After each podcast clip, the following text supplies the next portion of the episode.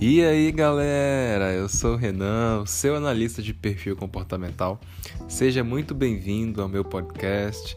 Estou aqui para conversar com você sobre desenvolvimento humano, sobre perfil comportamental, sobre competências pessoais, familiares, profissionais e por aí vai. Então, se você curte o tema, tenho certeza que você vai amar esse podcast porque ele é sobre aquilo que você busca. E se você está aqui, tenho certeza que você busca ser uma pessoa extraordinária e alcançar o seu propósito e os seus objetivos aqui nessa terra. Então, hoje eu vou falar sobre um tema extremamente importante para que você se desenvolva de maneira ótima, de maneira extraordinária, que é modelo mental. Isso mesmo, se você não sabe o que é um modelo mental, o modelo mental nada mais é do que um ponto de partida. Um ponto de partida que vai te levar a uma linha de chegada. Isso mesmo, um ponto de partida para você organizar a sua psique, para você organizar a sua alma, para você organizar o seu sistema neurológico para que você alcance os seus resultados esperados de maneira intencional e estratégica. É, modelo mental é uma forma de você observar a vida, uma forma de você observar a vida no que tange o seu desenvolvimento pessoal, familiar e profissional. É, porém, uma forma de chegar à vida delimitada pelo autoconhecimento, delimitada pela autogestão. Então, esses são dois pilares da inteligência emocional: autoconhecimento e autogestão é, são dois, dois pilares fundamentais e importantíssimos para que você possa ter bons resultados. Porque se você for olhar as pesquisas, por exemplo, a gente pode pegar a pesquisa dos desligamentos é, das empresas. Né? As pessoas são desligadas mais de 70% por conta do seu comportamento inadequado do que por conta das suas capacidades técnicas, do que por conta dos seus conhecimentos técnicos. É, isso tem a ver com a falta de um modelo mental é, para você poder se desenvolver. Então, quando eu não tenho um modelo mental para o autoconhecimento, eu não consigo me desenvolver com rapidez ou facilidade, porque eu não busco, o primeiro ponto é esse, e porque quando eu começo a buscar, eu encontro vários modelos, então fica muito difícil a pessoa é, entrar num processo com início, meio e fim, meio e fim, porque ela pega vários modelos e um vai confrontar o outro e, e afinal de contas essa pessoa não consegue aproveitar nenhum desses modelos. Então eu quero trazer um modelo específico para você. No final desse podcast eu vou falar sobre esse modelo mental, mas antes eu queria mergulhar um pouquinho num ponto que é o ponto de partida para mim, que é o porquê das coisas. Por que, que eu preciso de um modelo mental? Né? Vamos aprofundar. Fiz uma introdução breve, agora vamos aprofundar nesse tema. Todo modelo ele é um objetivo a ser seguido ou superado. Você deve concordar comigo quando você tem um modelo de pessoa. Por exemplo, quando você olha para um, um homem tipo Martin Luther King, Mahatma Gandhi, esses grandes referenciais, né, que passaram pela história, Nelson Mandela, é, essas três pessoas que eu acabei de citar para vocês é, são modelos referenciais para pessoas que são humanizadas, que buscam características de caráter, características de, de ativismo social. É, então, o que seria a representação dessas pessoas para alguém que deseja se desenvolver enquanto caráter, enquanto pessoa? É, essa pessoa é um, um objetivo a ser seguido, de fato, um modelo a ser modelado. Né? A gente conhece os tais desfiles de moda, né? E a gente tem ali as modelos que representam é, a moda atual, que trazem novidades para que as grandes marcas se inspirem e possam reproduzir nas suas lojas. O ser humano é da mesma forma. E como que a gente faz isso acontecer? A gente tem um mecanismo de defesa chamado identificação que é natural do nosso cérebro. É natural que o nosso sistema neurológico ele busque se identificar com alguém para que a gente possa se desenvolver. Por exemplo, na sua infância, você tinha o seu pai, a sua mãe, a sua família, e você tentava imitar o que eles falavam com você para você conseguir desenvolver a sua linguagem. Assim foi também com o seu processo de desenvolvimento é, físico, de fato, para você aprender a andar. Assim foi também quando você começou a andar e a falar é, e você começou a perceber certos, certos paradigmas de comportamento, jeito de falar. E aí não é só mais o falar, mas o jeito mais agitado, mais, mais equilibrado. A gente repete isso porque a gente está modelando alguém porque a gente está identificando alguém e internalizando o comportamento desse alguém na nossa vida. E isso é extremamente importante. O que é um mecanismo de defesa, Renan? Mecanismo de defesa é um mecanismo de proteção. Ou seja, pensa se você não desenvolver a sua linguagem na infância. Você não vai conseguir se proteger. Então, é como se o seu sistema ele fosse instintivamente programado para se proteger. E andar é se proteger, falar é se proteger, né? É, e aí você cresce, desenvolve, andar de bicicleta também é se proteger. Como assim? Porque te gera autonomia, né? E aí você tira a carteira, está se protegendo. Se protegendo do quê? Da, da, da aquilo que eu chamo de, de, de marginalização porque uma pessoa que não se desenvolve, ela se torna uma pessoa marginal. E o que é uma pessoa marginal? Uma pessoa que está à margem da sociedade. Então, infelizmente, a gente tem a, a classe baixa né, do Brasil, classe média baixa, não é nem a média, né, mas a, a classe inferior, que não se desenvolve, elas não entram nas melhores empresas, nos melhores mercados, elas não entram nos melhores lo, no locais, porque elas não se desenvolveram física, emocional e até mesmo espiritualmente. É... E é uma coisa muito triste, né? Uma, uma condição estrutural do nosso país e de vários países, na verdade, que não oportunizam o desenvolvimento, é, não como deveriam, né, para as classes minoritárias. É, e existe um anseio em cada um do ser humano para crescer e se desenvolver.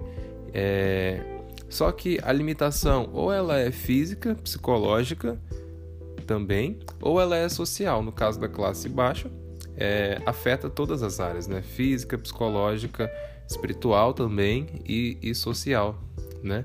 E elas não conseguem se desenvolver. Só que nós, é, de repente, né? Você também é, é uma, uma, classe baixa que está me ouvindo, então é, vou falar agora para a classe média que está me ouvindo.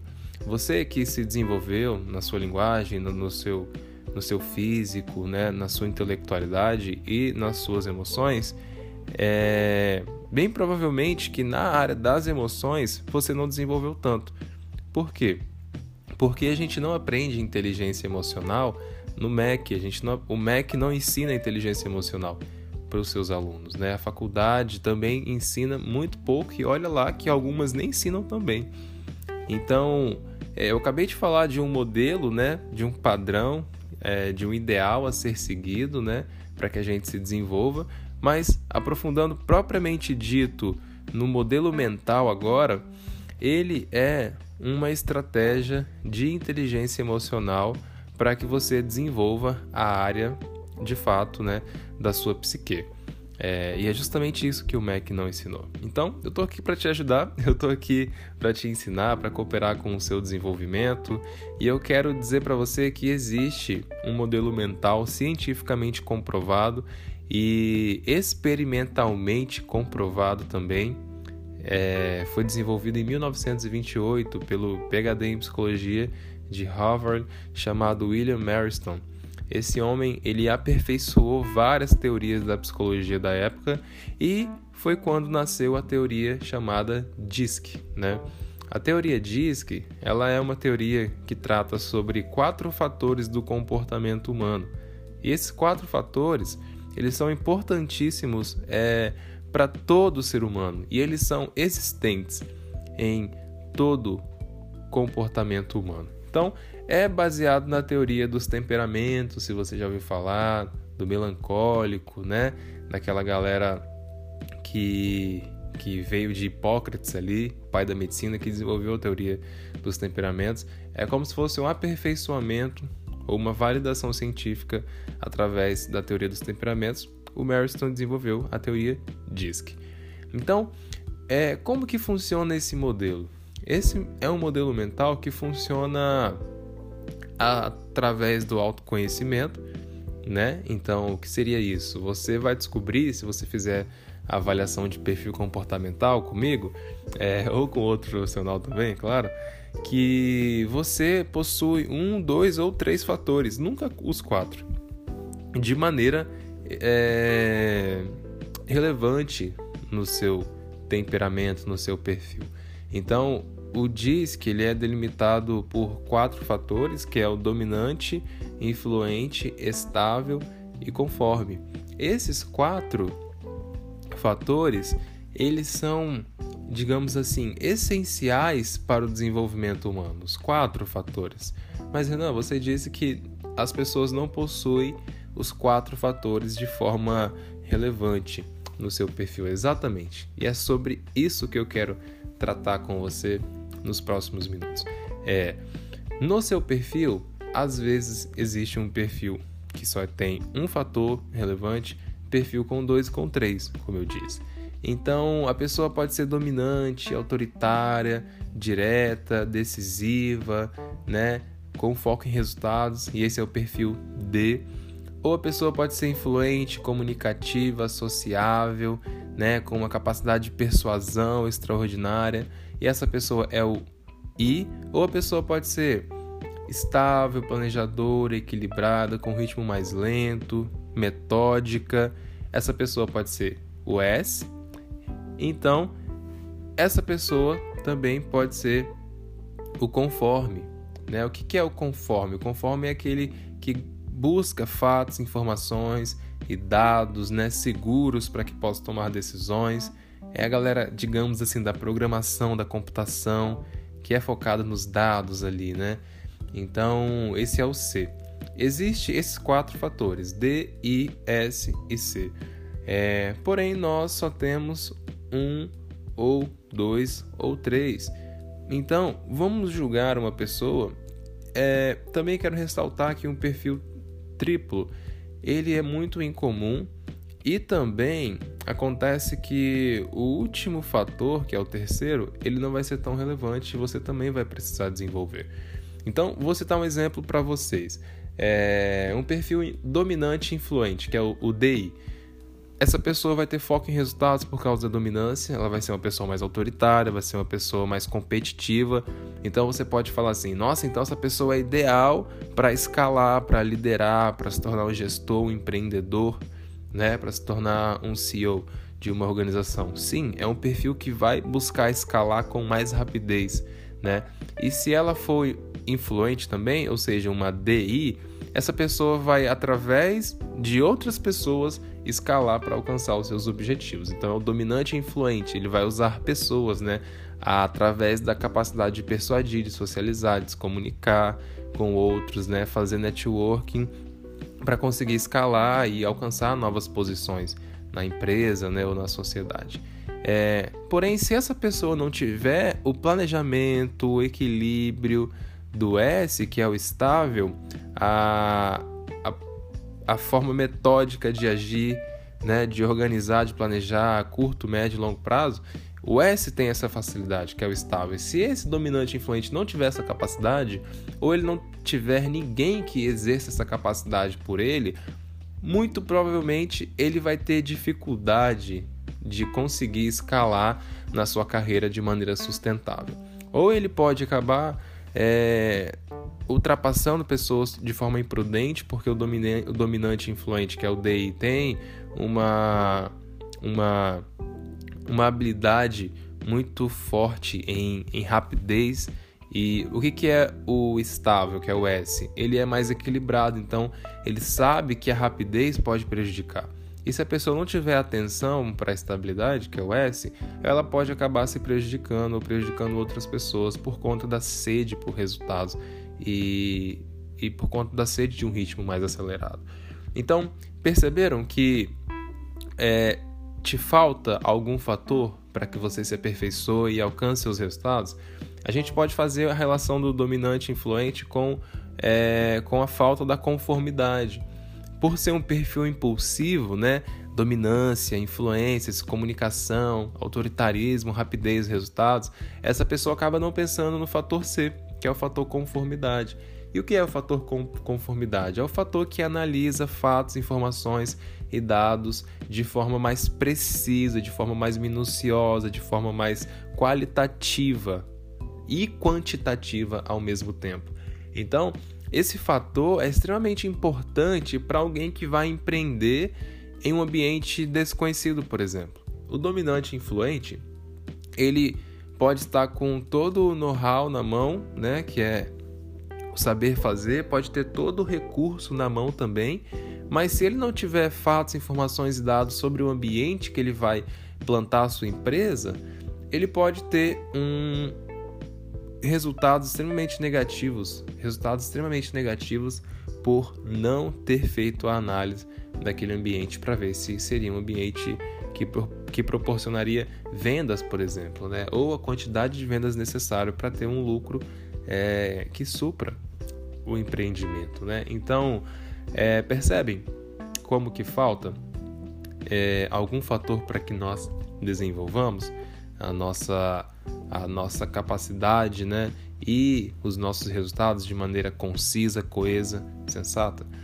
Então, eu quero trazer para vocês que existe no seu perfil comportamental um desses quatro fatores de forma mais aguçada, de forma mais treinada, porque a sua condição biológica, a sua construção social, né, da sua psique, da sua alma, foi fortalecida em um, de, em um desses fatores. Então, a condição biológica sua pode ser uma condição de domínio, de ritmo mais rápido, sabe? Conhece crianças assim? Né? Você já consegue perceber que a criança ela, ela, ela é inquieta, ela tem um ritmo mais acelerado. Ou a criança introvertida, né? Que não fala muito, que é mais quieta. O introvertido a gente qualifica no estável, que é o S, e no conforme. São perfis mais planejadores, mais atentos, mais minuciosos. O dominante influente a gente qualifica no perfil extrovertido, que são mais para resolução de, de, de coisas práticas, né? de tarefas práticas, de comunicação, de intuição, de forma a ter um ritmo mais acelerado, né? Para ou resolver problemas ou se comunicar com pessoas. Então, é, na introversão tem a qualidade da análise. Na dominância, que é a e a influência, que é o extroversão, tem a qualidade do impulso, né? Do agir, da ação. E nós precisamos das duas qualidades, tanto da extroversão quanto da introversão.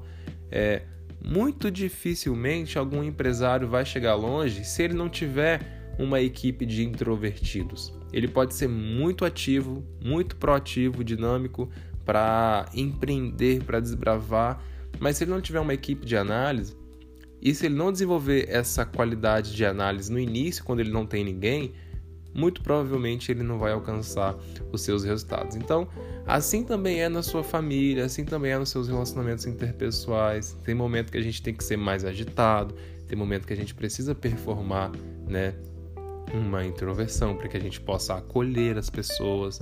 É, isso está completamente ligado à nossa saúde emocional, né? Está complet, completamente ligado à nossa inteligência emocional, porque Nenhum marido ou nenhuma esposa suporta alguém completamente introvertido que não se posiciona, e nenhum marido, nenhuma esposa também suporta alguém completamente extrovertido que não para para dar atenção. Já ouviu falar dos conflitos daquele marido aquela esposa que não fala, ou da, daquele marido, daquela esposa que não param, que não dá atenção, que não dá ouvidos? Então, isso é falta de um modelo mental específico para que essas pessoas se aperfeiçoem. E isso não foi ensinado para gente. Então, é por isso que eu estou aqui para trazer ferramentas para você, para trazer um modelo mental funcional que pode te alavancar na sua carreira, na sua vida profissional, né? No seus relacionamentos interpessoais com sua esposa, com seus filhos, isso vai te levar a um próximo nível, a um novo patamar, Então, se você ficou curioso, vai lá no meu Instagram, renanlima.pe, P de pedra e E de espaço. Então, me segue lá, porque através do meu Instagram eu trago conteúdos novos sobre esse modelo mental e você vai poder se aperfeiçoar, tá bom? Então, fica ligado, tá? Aqui no podcast e no meu Instagram para você que deseja alcançar novos resultados e abençoar pessoas através disso também, tá bom? Grande abraço, beijo no coração e até a próxima.